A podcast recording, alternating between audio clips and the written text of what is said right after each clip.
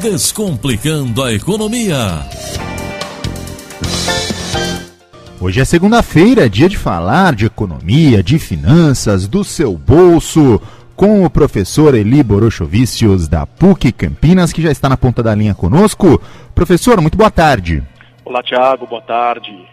Bom, professor, domingo agora, né, segundo domingo do mês, o mês que começou no domingo ontem, né, dia 1 dia 8, agora domingo, Dia das Mães, uma data muito esperada pelo comércio, né, no Brasil inteiro, né, todo mundo praticamente é, é, compra pelo menos uma lembrancinha para a mãe, né?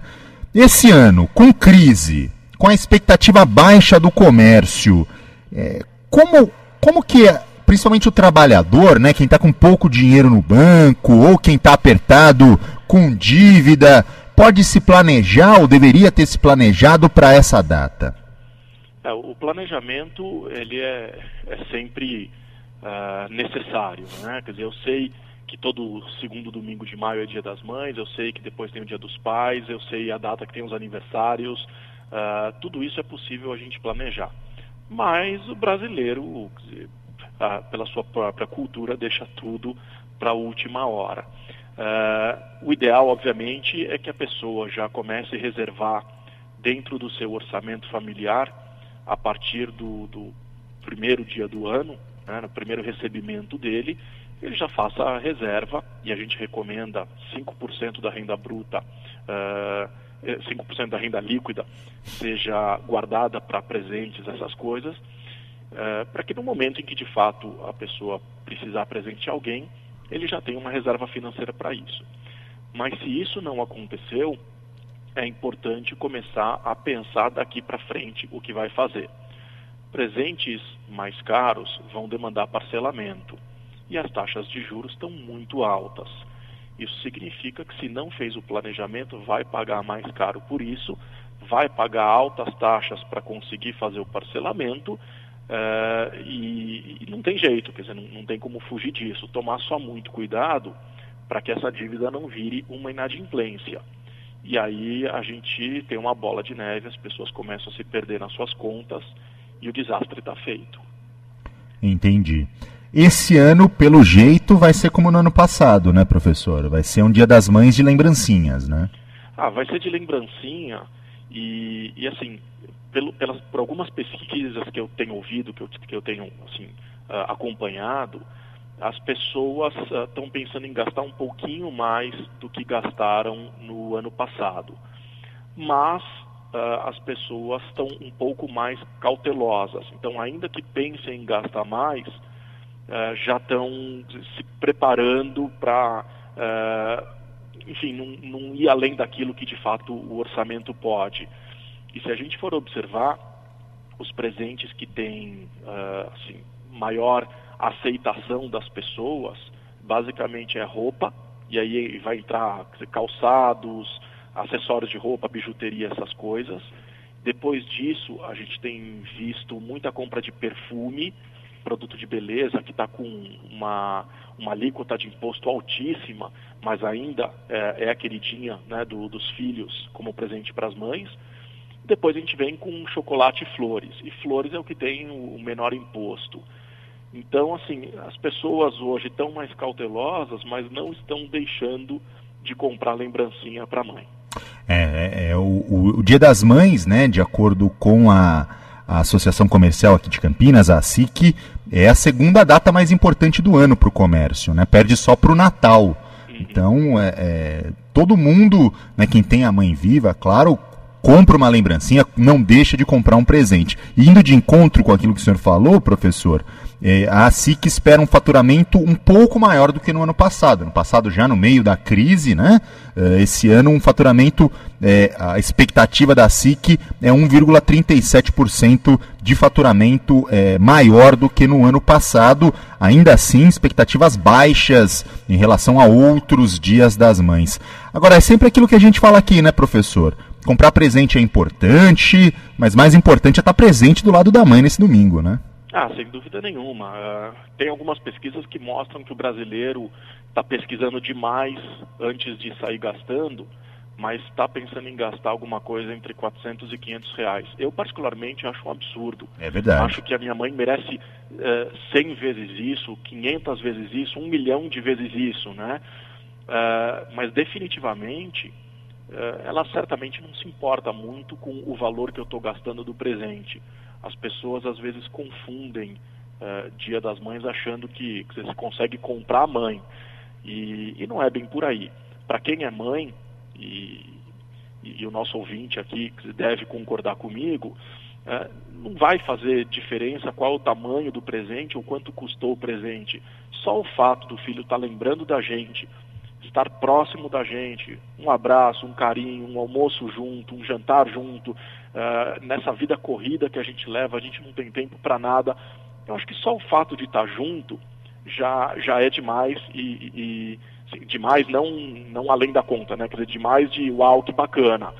E, e eu acho que as mães, elas é, sentem demais quando recebe algum carinho adicional, alguma coisa feita à mão, quando a gente se preocupa né, em escrever alguma coisa, em relembrar alguma coisa do passado. Isso às vezes é muito mais importante do que qualquer presente. Sem dúvida. E eu particularmente tenho por uh, já por cultura nunca comprar nada no Dia das Mães. No dia que ela precisar de alguma coisa, a gente dá, né? Eh, não precisa esperar o dia para poder dar alguma coisa. Então, os comerciantes que me desculpem, mas se dependessem de mim, eles não teriam uh, grandes vendas próximo dos Dias das Mães. Mas eu nunca deixo esse dia passar. Uh, eu estou sempre junto da minha mãe e, como eu sou casado, eu faço isso também uh, com a sogra. Então, a gente está sempre próximo, passa na casa de um, depois passa na casa de outro. Eu já tive dizer, problemas de distância. Uh, uma está num, numa cidade, outra está no outro, mas não tem problema, a gente passa sábado com um, domingo com outro, mas não deixa de estar tá junto, em especial nesse período. Eu acho que é importante a gente entender qual é o, papai, o, o, papel de mãe e, e como ela faz questão da gente estar tá próximo, né? Com certeza. Dia mais do que de dedicar presente, dedicar o seu tempo e integral, né? Estar tá junto com a mãe, conversar e lembrar que isso é importante também no seu dia a dia, né? É, a mãe da gente que faz tanto pela gente e muitas vezes é esquecida, fica de lado. Ah, minha mãe dá trabalho, ah, minha mãe tá velha, é, e não é bem por aí, né? Mãe é fundamental, é sagrada e é, e é importantíssima na vida da gente. Tá? Então, um bom recado para você que é filho, para você que ainda tem sua mãe, né? E para você que é mãe também, dia importantíssimo de passar ao lado das pessoas que a gente ama. Professor, obrigado por sua participação de hoje. É, já aproveito, é, a gente está na segunda-feira, mas já aproveito o tema para dedicar um feliz Dia das Mães a todas as mães, a sua mãe também, e até semana que vem. Eu que agradeço. Eu quero aproveitar então esse momento ímpar que eu tenho para desejar um feliz Dia das Mães para minha mãe e, obviamente, um feliz Dia das Mães para as mães de todos os nossos ouvintes, de, de, todas as pessoas que curtem a gente, curtem o nosso quadro. Então, não se preocupem em gastar demais. Definitivamente, as nossas mães não se preocupam com isso, mas não deixa de, de estar junto, não deixa de dar um abraço. Para quem está muito longe, dá um telefonema, se puder usar tecnologia, entra no Skype, uh, qualquer outro sistema, mas não deixa de conversar com a mãe, não deixa de deixar um abraço, que eu tenho certeza que todas elas o que querem é só isso. Com certeza. Professor, obrigado mais uma vez, forte abraço. Obrigado, um abraço. Descomplicando a economia. Hoje é dia de falar de economia, falar de finanças, com o professor Eli Borochovicius da PUC Campinas, que já está na ponta da linha conosco. Professor, muito boa tarde. Olá, Tiago, boa tarde.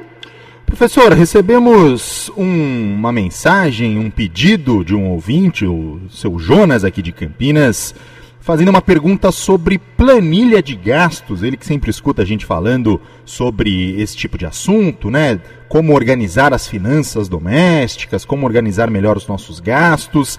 E ele quer saber qual que é a melhor maneira de se fazer uma planilha de gastos, de fazer esse controle de gastos na nossa casa? O que, que é preciso a gente colocar nessa planilha e como identificar exatamente é, aquilo que a gente pode economizar, aquilo que a gente pode comprar? Como que a gente deve fazer esse tipo de controle, professor? É, respondendo para o Jonas e para todo o resto da população que tem dificuldade em fazer seu orçamento familiar, seu orçamento doméstico, é importante entender que a planilha ela é só uma ferramenta. Então eu posso fazer ela em meio eletrônico, eu posso fazer ela num pedaço de papel com caneta e rascunhar essa planilha. É, eu posso usar um aplicativo de celular.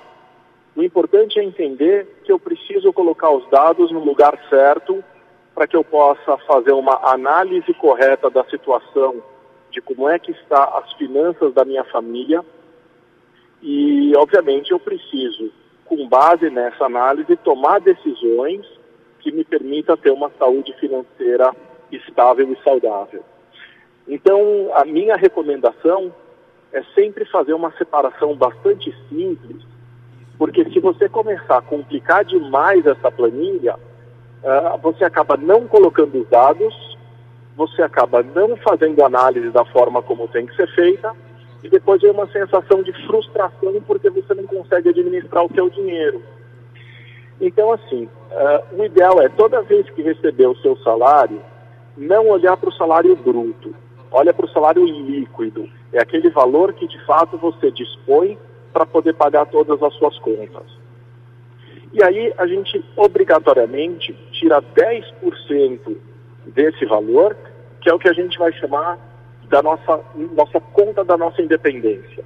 Então, é um dinheiro que eu tenho separado para mim, para eu poder guardar para o meu futuro, para eu poder ficar mais tranquilo né, com a minha aposentadoria, eventualmente poder parar de trabalhar um pouco mais cedo e poder viver a minha vida tranquilamente.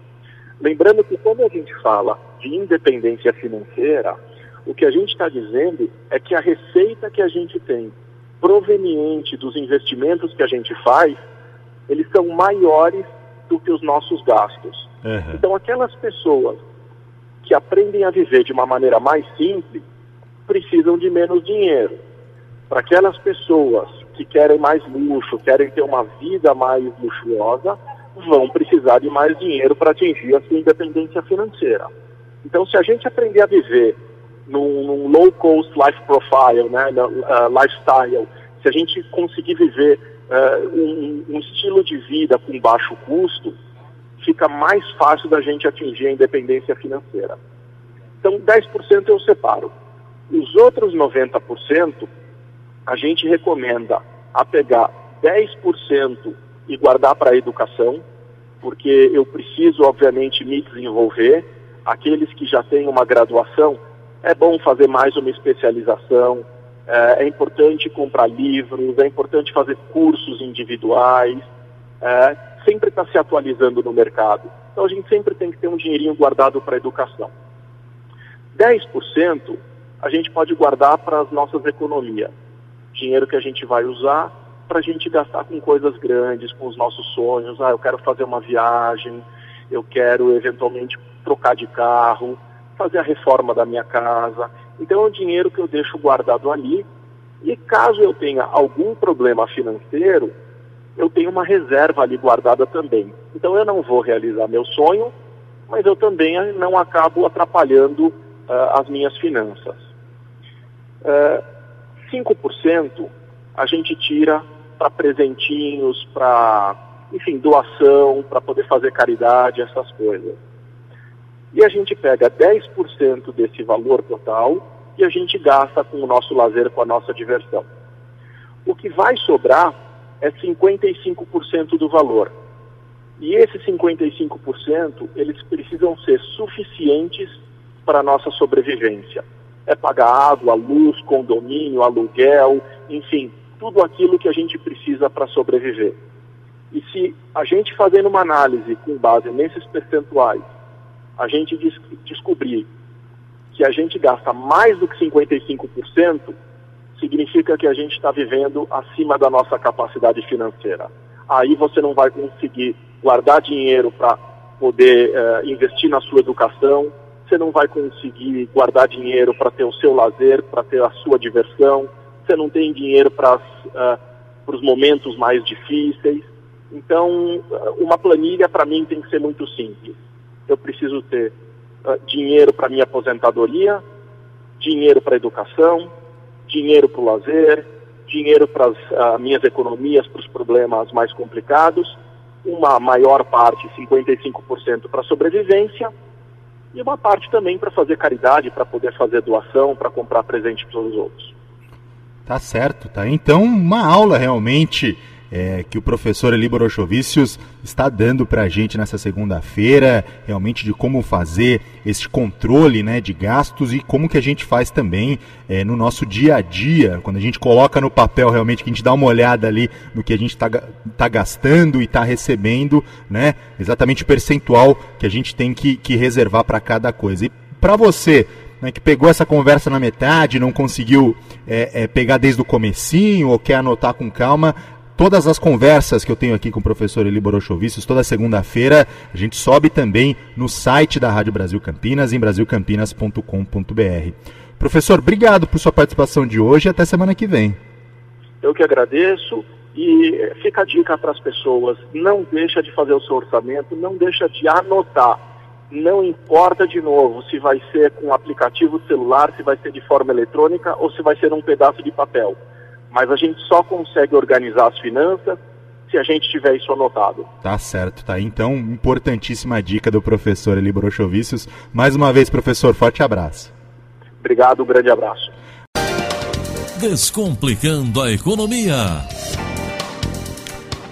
Hoje é dia de falar de economia, falar de finanças com o professor Eli Borochovicius da PUC Campinas, que já está na ponta da linha conosco. Professor Boron, muito boa tarde. Olá, Tiago, boa tarde. Bom, professor, a gente aqui na Rádio Brasil é, abordou bastante é, o fato, o afastamento da presidente Dilma Rousseff é, e, e, o governo, o novo governo é, de Michel Temer, governo interino de Michel Temer, abordamos principalmente do ponto de vista político, né? Agora, acho interessante também a gente conversar um pouco sobre economia, traçar aí é, é, as expectativas para esse governo interino do Michel Temer, é, é pensar um pouco né, na, nos desafios que o novo ministro da Fazenda, o Henrique Meirelles, vai, vai encarar, né, ou, ou já está encarando desde a semana passada. Mas antes da gente falar deste governo, eu gostaria de fazer uma pergunta para o senhor, né? É, presidente Dilma afastada, muita gente apostando, inclusive, é, que ela sofrerá de fato o impeachment. Eu gostaria que o senhor fizesse uma breve, digamos assim, uma breve análise do que foi é, o governo Dilma Rousseff no que se refere à economia.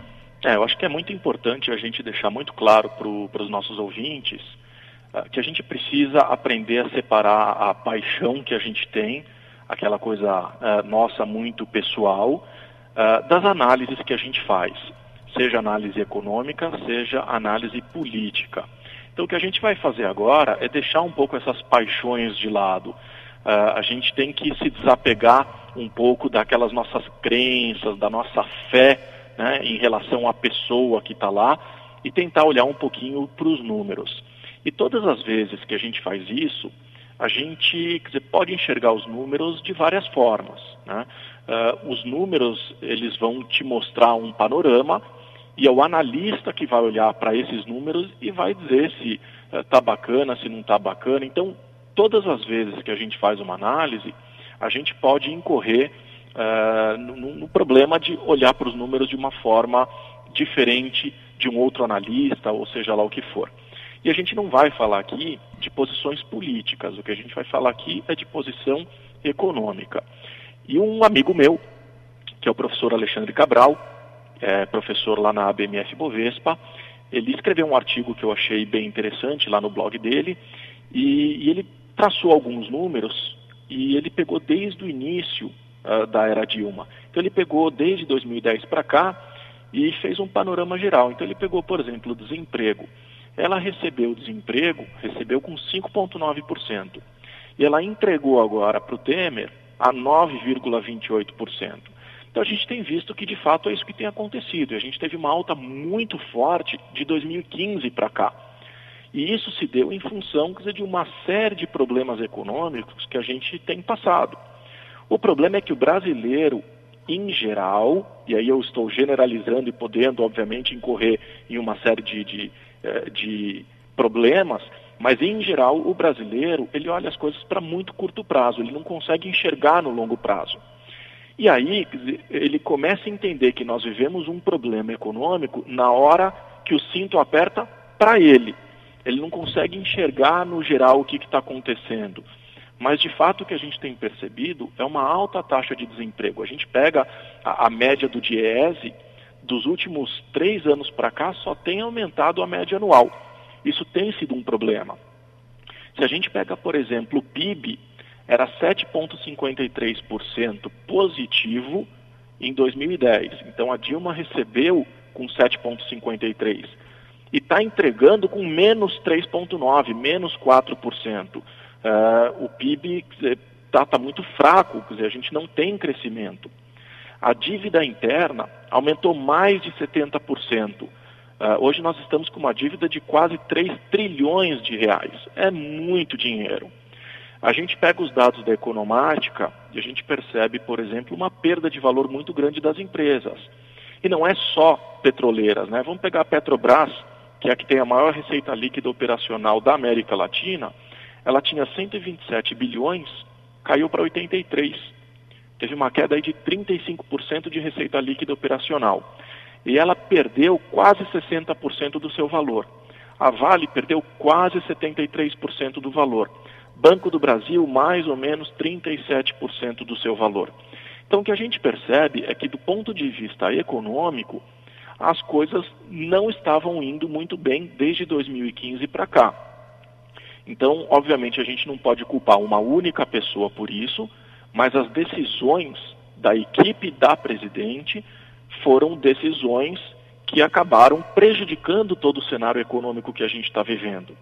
De novo, eu estou fazendo uma análise com base de 2010 até 2016. Então, o que a gente está fazendo é uma análise geral do que está acontecendo e nós não estamos discutindo aqui decisões políticas. Apesar de eu, particularmente, uh, acreditar que as decisões econômicas tomadas por esse governo, e não é de hoje que eu venho dizendo isso, são equivocadas eh, e decisões políticas também, em especial no que diz respeito ao cenário internacional. Mas uh, eu gostaria de me ater só às questões econômicas e não políticas. E agora o que a gente pode esperar, professor? Temos um governo é, interino, né? Por enquanto, é, o governo que fica 180 dias no cargo, eh, depois vamos ter o julgamento do impeachment e aí é, vamos saber se esse governo vai permanecer ou não. Mesmo assim, é o atual governo, né? O, o Michel Temer assumiu, mudando os ministérios, é, é, mudando algumas políticas de governo e para ministro da Fazenda nomeou Henrique Meirelles, ex-presidente do Banco Central no, durante o governo Lula. O que a gente pode esperar do Henrique Meirelles em relação à economia? Olha, para o Meirelles, o principal problema que o Brasil tem é uma dívida pública crescente. Tá? Ele acha que é necessário estancar tudo isso, uh, a gente precisa reduzir essa dívida pública e, para isso, precisa reduzir a taxa básica de juros. Uh, ele espera, obviamente, que com isso uh, a economia tenha aspectos positivos, que a gente tenha, uh, os, os, investidores tenham mais esperança de, de progredir, de crescer. Ele acha que é importante voltar a confiança na economia no, no país e isso é necessário para movimentar a economia. Ele acredita que com isso as pessoas voltam a consumir, voltam a comprar, as pessoas precisam tomar crédito no mercado. Por isso a necessidade de baixar a taxa básica de juros. E, obviamente, à medida que as pessoas voltam a consumir e comprar, as empresas estão vendendo, vendendo, elas vão gerar novos empregos e, consequentemente, com as vendas vão gerar também impostos. E esses impostos são necessários para que o governo possa desenvolver as suas atividades. Então, é fazer a máquina eh, econômica voltar a rodar. Não é uma coisa muito simples, mas se faz necessário. E uma das formas de você é, reduzir essa dívida pública é também reduzindo ministérios, é também reduzindo os gastos do governo, é mostrando né, uh, para o mundo, mostrando para os investidores que você tem uh, realmente vontade de mudar e, e dar essa confiança, né, para que as pessoas voltem a ter confiança no país. Então, é muito cedo para a gente dizer qualquer coisa. E eu acho que é válido lembrar que as empresas, elas costumam avaliar os seus resultados trimestralmente.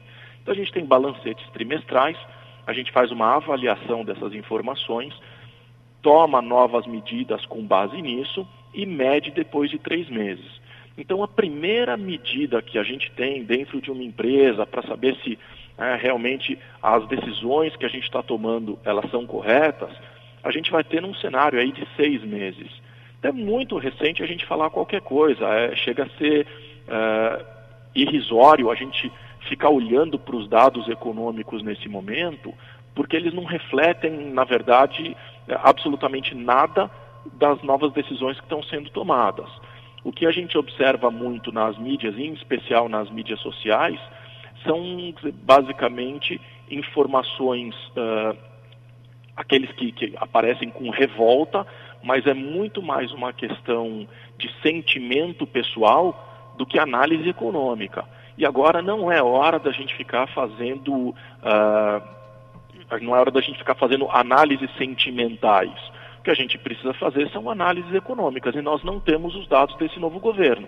Então, é muito cedo para falar, são 180 dias, a gente ainda nem sabe se de fato haverá um impedimento ou não da presidente, porque a gente não sabe ainda se de fato será considerado ou não crime de responsabilidade fiscal as pedaladas que foram dadas, isso tudo ainda será discutido, mas a gente sabe que Michel Temer ele tem 180 dias para começar a mostrar para a população brasileira e para os investidores lá fora que as coisas começaram a mudar.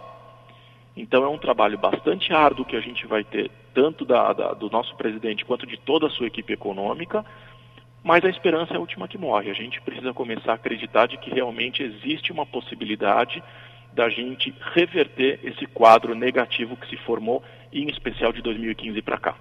Tá certo, professor. A gente, né, ao longo das próximas semanas, a gente vai mesclar um pouquinho é, de dicas de finanças, né? Como o professor geralmente fala aqui às segundas-feiras, também com essas análises econômicas em relação ao governo. E é bem o, que o senhor disse mesmo, é, é necessário esperança, é, isso sem dúvida, independentemente do lado político é, que o ouvinte estiver. Esperança é sempre muito importante. Professor, mais uma vez, obrigado por sua participação aqui no Brasil Meio Dia e até semana que vem. Eu que agradeço, um grande abraço, perseverança e vamos em frente. Vamos em frente. Descomplicando a economia. Todas as segundas-feiras nós conversamos sobre economia, sobre finanças, sobre o seu bolso com o professor Eli Borochovicius da PUC Campinas. Professor Borô, muito boa tarde. Olá, Tiago, boa tarde. Bom, professor, semana passada falamos né, da economia brasileira, do novo governo Michel Temer. A gente vai voltar a esse assunto é, em outros, outras segundas-feiras. Acho importante a gente discutir os rumos da economia do nosso país. Mas hoje vamos falar de um assunto mais específico. Professor Borô, o senhor é casado? Sim, eu sou casado e já estou com a minha esposa há 21 anos já. Olha só. Então, se o senhor é casado, o senhor sabe muito bem é, como que a época pré-casamento, ali aquele planejamento para festa, para cerimônia, né, para celebração do casamento, ele é prazeroso, né, para o casal, ele é importantíssimo para o casal, mas também se mal planejado, pode fazer um estrago muito grande nas finanças do casal, que geralmente já começa é, com aquele dinheirinho apertado, né? Começo de casamento nunca é fácil nesse sentido. Então eu gostaria que hoje o senhor abordasse esse assunto, né? Desse algumas dicas para quem está pensando em casar. E a gente sabe que mesmo com a crise, muita gente está pensando em, em casar, em fazer uma festa, em fazer uma celebração. É, o, casamento, uh, ele normalmente ah, funciona muito bem quando as duas partes estão bem. quando uma parte não vai muito bem, a outra tem que ajudar. Quando os dois vão mal, o casamento começa a ir mal e os problemas começam a surgir. Algumas pesquisas mostram que um dos principais problemas que se tem dentro de um casamento é a questão financeira. O mau planejamento financeiro, a, a, a má forma de você lidar com o dinheiro, passa a ser um problema dentro do matrimônio. Então, nada mais uh, coerente do que já conversar sobre o dinheiro antes do casamento. É importante cada, cada pessoa definir qual é o seu padrão de vida, como gostaria de viver, de que forma enxerga o futuro para o casal. Então, são informações importantes que um precisa ter do outro. É, no começo, tudo é mil maravilha. Depois, a gente começa a ter, é, dentro do casamento, a divisão das contas. É, a própria família vai ter as suas contas para pagar, depois vem filhos. Então, é muito importante as pessoas conversarem sobre dinheiro. E não é legal você começar uma vida a dois com dívida. Em especial agora que a gente está num momento bastante atípico na economia, um momento de crise, cuja taxa de juros está extremamente alta. Então, começar hoje um casamento já endividado não é legal. Então, primeira coisa que o casal vai ter que fazer é definir em que dia pretende casar, em que ano pretende casar e o que, que eles esperam para a vida a dois, do ponto de vista financeiro. Uh, e já começar a planejar o casamento. Um casamento é, em função do, dos altos custos que a gente tem hoje, não se faz da noite para o dia. Então, recomendação aí para os casais que estão nos ouvindo, pelo menos dois anos de antecedência para fazer um bom planejamento do casamento e evitar surpresas lá na frente. Segunda coisa é, é tentar definir que meses pretende casar, porque tem meses que são mais caros. Assim como numa viagem, você tem períodos que são mais caros em função de alta temporada, também tem as altas temporadas de casamento, que em geral se dão nos meses de janeiro, mês de maio, uh, nos meses de novembro e dezembro. Então, se conseguir fugir um pouco desses meses, pode ser que consiga fazer um casamento mais em conta, um casamento mais barato. Existe aí uma série de dicas que a gente pode dar, mas a gente começa com essa dica. Primeiro, nunca começar com dívida, e segundo, já escolher o mês que pretende casar dentro de um planejamento de pelo menos dois anos. A partir daí, é tentar identificar quanto dinheiro o casal vai precisar para fazer uma boa festa de casamento e quanto dinheiro consegue de fato guardar para essa festa de casamento. A gente sabe que o casamento é, um, é a realização do sonho é, do casal, não só da mulher. A gente fala muito que a mulher sonha em casar, mas o homem também sonha. Afinal de contas, uh, um casamento, uh, normalmente ele se faz entre o homem e a mulher, e hoje a gente fala muito no, no, no casamento uh, homoafetivo, mas é a junção de duas pessoas, né?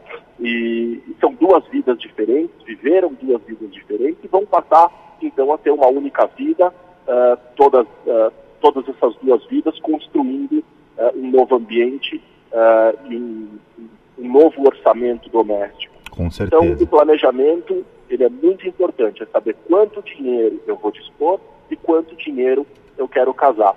Normalmente a gente não consegue realizar todos os sonhos. Se a gente conseguir colocar tudo no papel, fica mais fácil numa conversa dos dois identificar aquilo que uh, é consenso né, do casal uh, tirar e, e, abrir mão no momento em que você não consegue arcar com tudo aquilo que você deseja. Agora, professor, o, o, o, quando você, é, o casal está lá planejando a festa, planejando a lua de mel, né? E como o senhor disse, é, dois anos é uma boa data, né? É, para esse planejamento e para ir pagando. Acabou a festa, acabou o casamento, o casal está lá no aeroporto é, preparado para a lua de mel, é importante já estar tá com tudo pago, está tudo quitado nesse momento? Desculpa, Tiago, eu não consegui ouvir a sua pergunta. Opa, vamos lá. É, bom, o senhor disse que dois anos é, é um período bom né, para planejar e começar a pagar o casamento. É, o, o, casamento, na sua opinião, ele tem que estar tá pago, completamente quitado, tanto o casamento quanto a lua de mel, quando o casal está lá no aeroporto já pronto para viajar? Olha, o ideal é que você já esteja realmente com o casamento todo quitado. Porque começar casamento com dívida não é legal. É, é melhor você reduzir uh, o seu sonho, né, diminuir um pouco uh, o, resultado do teu sonho, mas de fato efetuar o casamento e ter uma vida financeiramente tranquila e, e, ser responsável por esse seu casamento, a você começar um casamento todo endividado e virar briga depois, uh, logo que casou. Uh, tem muitos casais que largam as dívidas para frente e isso acaba virando discussão, começa a virar briga uh, já na lua de mel. Como é que eu pago isso? Como é que eu é vou verdade. pagar aquilo? Ah, meu Deus, eu estou com um monte de dívida para pagar, não vou ter dinheiro, quem é que vai ajudar? E sair correndo atrás, eventualmente, de de pais que possam ajudar, ou dos bancos, e aí fazer dívida em cima de dívida, aí a coisa aperta e fica cada vez mais complicado. O ideal é realmente fazer um planejamento com antecedência e evitar qualquer tipo de dívida lá para frente. E para o casal recém-casado que está escutando a gente agora, o que, que é melhor?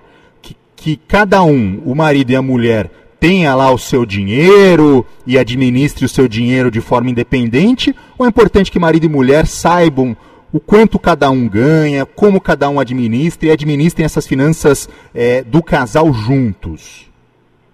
É, você sabe que essa semana ainda eu tive uma consulta de um casal, casal de amigos, uh, que tinham acabado de, de se casar e comentaram comigo que no dia que eles fizeram uh, um tipo de uma reunião de recém-casados ou gente que estaria se casando, essa pergunta veio à tona. E, com exceção desse casal que estava conversando comigo, todos os demais falaram que tem que juntar o dinheiro. Eles achavam que não, que não, não tinha necessidade de juntar. A, a resposta que eu posso te dar é que cada casal tem uma forma de lidar com as finanças. Tá?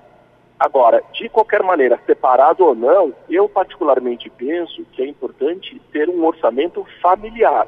É importante que a contraparte do seu casamento tenha conhecimento das suas receitas e das suas despesas. Quanto mais aberta e mais transparente for a informação financeira do casal, mais tranquilo vai se dar o casamento. Porque se eu tiver apertado, eu quero que a minha esposa me ajude. Se ela tiver apertada, eu quero poder ajudá-la. Então tem contas que são comuns e aí o casal vai definir como vai fazer para pagar as contas uh, e tem contas que não são comuns. E aí, eh, eu vou dar um exemplo bastante simples. A minha esposa viaja uh, quase 100 quilômetros por dia. O consumo de combustível dela é muito maior do que o meu, que viajo 10 quilômetros por dia. E ela tem que pagar a gasolina dela. E eu tenho que pagar a minha. Agora, no dia que estiver faltando dinheiro para ela para pagar a gasolina, é óbvio que eu vou ajudar. Mas eu preciso saber disso antes. Então a gente precisa ter um orçamento doméstico e a gente precisa chegar à conclusão de que um vai ajudar o outro. Quanto mais aberto, melhor. Mas eu não vejo a necessidade ou obrigatoriedade eh, de que exista uma conta conjunta que seja depositado. Cada casal tem uma forma de lidar com o dinheiro, a gente tem que respeitar as duas formas, mas eu acho que acima de tudo é importante que cada um tenha conhecimento da vida financeira do outro. Isso eu não abro mão. Tá, então dicas muito valiosas do professor Eli Borochovicius, que conversa com a gente toda segunda-feira. Professor, obrigado pela, pela participação de hoje e até a semana que vem. Obrigado, um grande abraço e um, uma boa semana. Descomplicando a economia. Hoje é dia de falar de economia, falar de finanças com o professor Eli Borochovicius da PUC Campinas. Professor Borô, muito boa tarde. Olá, Tiago, boa tarde. Bom, professor, hoje eu queria falar um pouco mais sobre educação financeira. Eu sei que esse é um tema é, que o senhor entende bastante, inclusive fora da PUC, né? É, é, o senhor trabalha também com educação financeira para crianças e jovens. E justamente é, é esse o tema de hoje. Eu queria que o senhor falasse um pouco sobre educação financeira para jovens, para quem está na escola, né? Para as crianças, para os jovens em idade escolar. O que, que eles devem aprender sobre educação financeira, professor? Olha, muita gente questiona se educação financeira de fato é para criança E alguns educadores entendem isso como um certo processo de adultização da criança, né? É como se a gente estivesse dando, uh, dando responsabilidades que a criança teoricamente não deve ter. Mas existe uma outra corrente uh, da educação, que a qual eu particularmente uh, participo, que é dizer que a educação financeira é também uma construção do saber. Assim como uma criança precisa aprender matemática, precisa aprender português, biologia, química, física, né, geografia, dentre um monte de outras matérias, história e por aí vai, a educação financeira faz parte também desse aprendizado. Educação financeira é aprender a lidar com o dinheiro e não é simplesmente ficar fazendo conta. Fazer conta é matemática. Entender como lidar com o dinheiro, dado que a gente vive é, num, num país capitalista, é tentar entender como é que você vai usar o seu tempo uh, e a energia do dinheiro para isso. Então, uh, a gente vai lidar muito mais com questões teóricas do que matemática. Sim. E, então, em relação, assim, é, uma... justamente sim, em relação a, aquilo que, que deve ser ensinado para a criança, né? Essa parte teórica e não matemática. O que, que o senhor acha que é o mais importante, ou, ou, a, não só um item, mas os itens mais importantes para que a gente ensine as nossas crianças?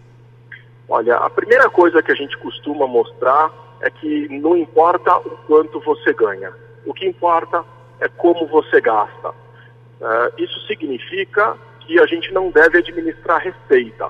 Receita é aquilo que a gente ganha. A gente pode ter dinheiro trabalhando, a gente pode ter dinheiro com receitas provenientes dos nossos investimentos.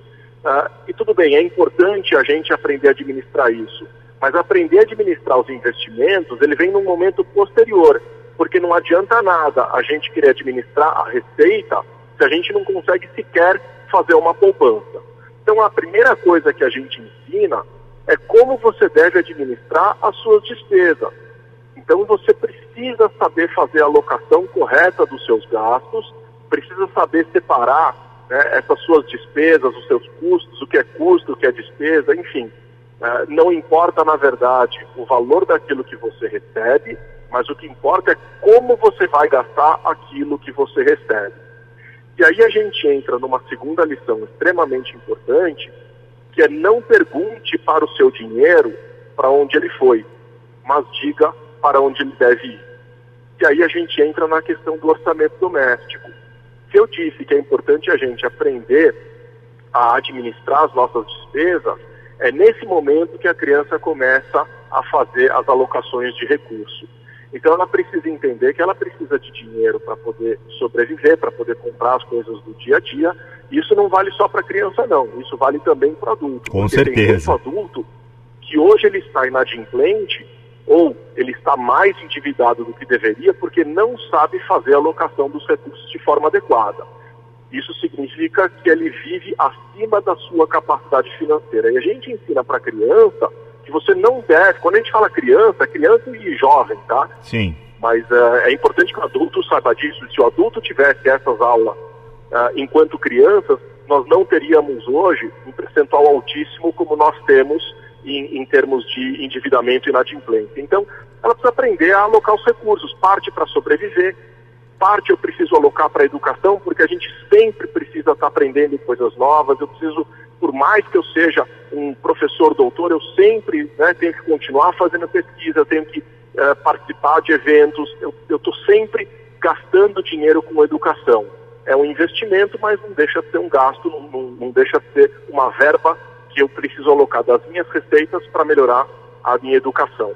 Eu preciso também de uma verba para realizar os sonhos, e sonhos a gente sabe que não realiza todo mês, então eu vou juntando um pouquinho de dinheiro todos os meses para que em algum momento eu possa realizar um grande sonho. Eventualmente uma viagem, a reforma de uma casa, ou comprar um carro e por aí vai. Eu preciso ter dinheiro para diversão e lazer, um dinheirinho para doação e um dinheiro para aposentadoria. E é nessa hora que a coisa complica porque as pessoas não costumam guardar dinheiro. E aí a gente vai para uma terceira lição que a gente dá para as crianças, que é pague-se primeiro. Todas as vezes que a gente hoje recebe o nosso dinheiro, o que, que a gente faz enquanto adulto? Sai gastando todo o dinheiro e o que sobrar a gente guarda. A gente ensina para a criança uma outra fórmula. A gente recebe o dinheiro, parte a gente guarda e a diferença é que vai servir para despesa. Ou seja, é o limite daquilo que a gente pode gastar. Eu preciso dar um limite para mim. Então, quando eu falo pague-se primeiro, a gente está dizendo para a criança: primeiro você guarda parte do dinheiro que você recebeu para sua aposentadoria e a diferença você vai usar. E é importante você aprender a usar. E aí a gente volta naquela segunda lição, que é não pergunte para onde o dinheiro vai, mas para onde o dinheiro foi, mas diga para onde ele vai. Faça a alocação correta. Só que quando a gente faz a alocação desse dinheiro, a gente percebe muitas vezes que ele não cabe no bolso. E aí eu entro na quarta lição do orçamento doméstico, que a gente chama de REM. R de reduzir, E de eliminar e M de manter.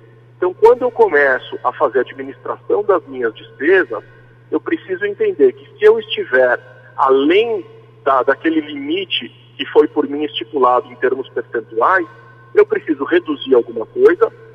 Se uh, for possível eliminar, em especial são os supérfluos que eu consigo eliminar, se não tiver nem como eliminar, nem como reduzir, não tem jeito, aí eu tenho que manter mesmo. Mas eu preciso fazer os esforços para que eu tenha anotado esses valores cabendo dentro dos percentuais previamente delimitados. E aí a gente vai para uma última lição, que é muito importante, que quem não sabe para onde vai, qualquer caminho serve. Se eu não tiver os objetivos traçados, o que é que eu quero fazer com o dinheiro, uh, simplesmente ter dinheiro para ficar rico não resolve problema. É, o dinheiro não serve para ser guardado, ele serve para ser gasto. Gasto de forma inteligente. Eu preciso saber gastar o dinheiro. O dinheiro é para nos trazer conforto. Então eu tenho que gastar o dinheiro para viagem? Tenho. Tenho que ter dinheiro para lazer? Tenho, sem dúvida nenhuma. Agora, eu não posso fugir das minhas responsabilidades, porque eu tenho que pagar a conta de água, conta de luz, né, a energia, eu tenho que pagar o gás, eu tenho o aluguel, eu tenho uma série de contas para pagar. Eu preciso buscar esse equilíbrio. Então, eu preciso delimitar os meus objetivos, quanto custa esses objetivos. Objetivos de curto, médio e de longo prazo. A partir do momento que você tem o objetivo traçado e você tem foco, você diminui a probabilidade de cair na tentação daquelas compras por impulso. De repente você vê uma grande promoção, pô, mas eu não preciso disso agora, e se eu gastar o dinheiro com isso, eu, eu vou deixar de fazer aqueles objetivos que eu já tinha previamente traçados. Agora, se você pergunta para um brasileiro quais são os seus objetivos para daqui a um ano, para daqui a três anos e para daqui a cinco anos, eles não têm isso de cabeça. Eles vão te pedir um tempo para pensar e não sabem exatamente o que quer. Então a gente quer um monte de coisas, mas a gente não consegue priorizar. Se nós não colocarmos no papel, a gente não sabe uh, o que é prioridade e qual objetivo a gente quer alcançar. E a partir do momento que você atingir o seu objetivo, aí sim você começa a traçar novos objetivos. Quando a gente ensina isso para a criança, a gente está aumentando a probabilidade de nós termos uh, futuros trabalhadores muito mais conscientes do ponto de vista financeiro. A gente vai ter menos gente inadimplente. E a inadimplência, ela faz mal para a economia. É muito importante as pessoas consumirem, mas consumir não pagar não resolve. Eu preciso consumir e pagar aquilo que eu estou consumindo. Tá certo. Essas cinco lições, é curioso, né? São cinco lições que todo jovem deveria aprender, né? Lições importantes para a gente dar para as nossas crianças, para os nossos jovens. Mas no fundo são lições para a gente também, né? Muita gente não sabe, não segue, né? Não aprendeu isso. Então são lições valiosíssimas que nós também que somos adultos, você que está escutando agora o Brasil Meio Dia, deve levar também para sua vida sem sombra de dúvidas. Se você não conseguiu é, ouvir ou pegou pela metade aqui o professor Eli Borochovicius dando essas dicas, é, no site da Rádio Brasil. Amanhã já vai estar lá, é só procurar o programa Brasil Meio Dia que vai estar lá a, a coluna do professor Eli Borochovicius. Professor, Obrigado, obrigado por essas dicas, obrigado pela coluna de hoje. Um forte abraço e até semana que vem. Eu que agradeço. Eu acho importante as pessoas uh, tentarem entender que, de fato, educação financeira não se aprende só enquanto adulto. No meu entendimento, não é um processo de adultização, muito pelo contrário, é um processo de construção do conhecimento e é de, suma importância que hoje as crianças tenham esse tipo de disciplina para que sejam, de fato, uh, adultos financeiramente responsáveis. Desejo, então, felicidades para todos e muito obrigado por essa oportunidade. Você sabe que, só para né, a gente finalizar, é, eu, eu concordo plenamente com isso, né? Eu também acho que que deveria ser ensinado nas escolas. O Brasil que nesse momento discute a base nacional comum curricular, né, que é a base né, daquilo que vai ser ensinado para as nossas crianças no ensino fundamental. É, espero que os, os, pedagogos, os educadores, é, é, pensem em colocar também a educação financeira nessa base comum curricular, né, para que os jovens, as crianças do Brasil inteiro aprendam desde cedo a cuidar do seu próprio dinheiro, né? É isso aí. Tá certo, professor. Mais uma vez, um forte abraço até semana que vem. Obrigado, um forte abraço.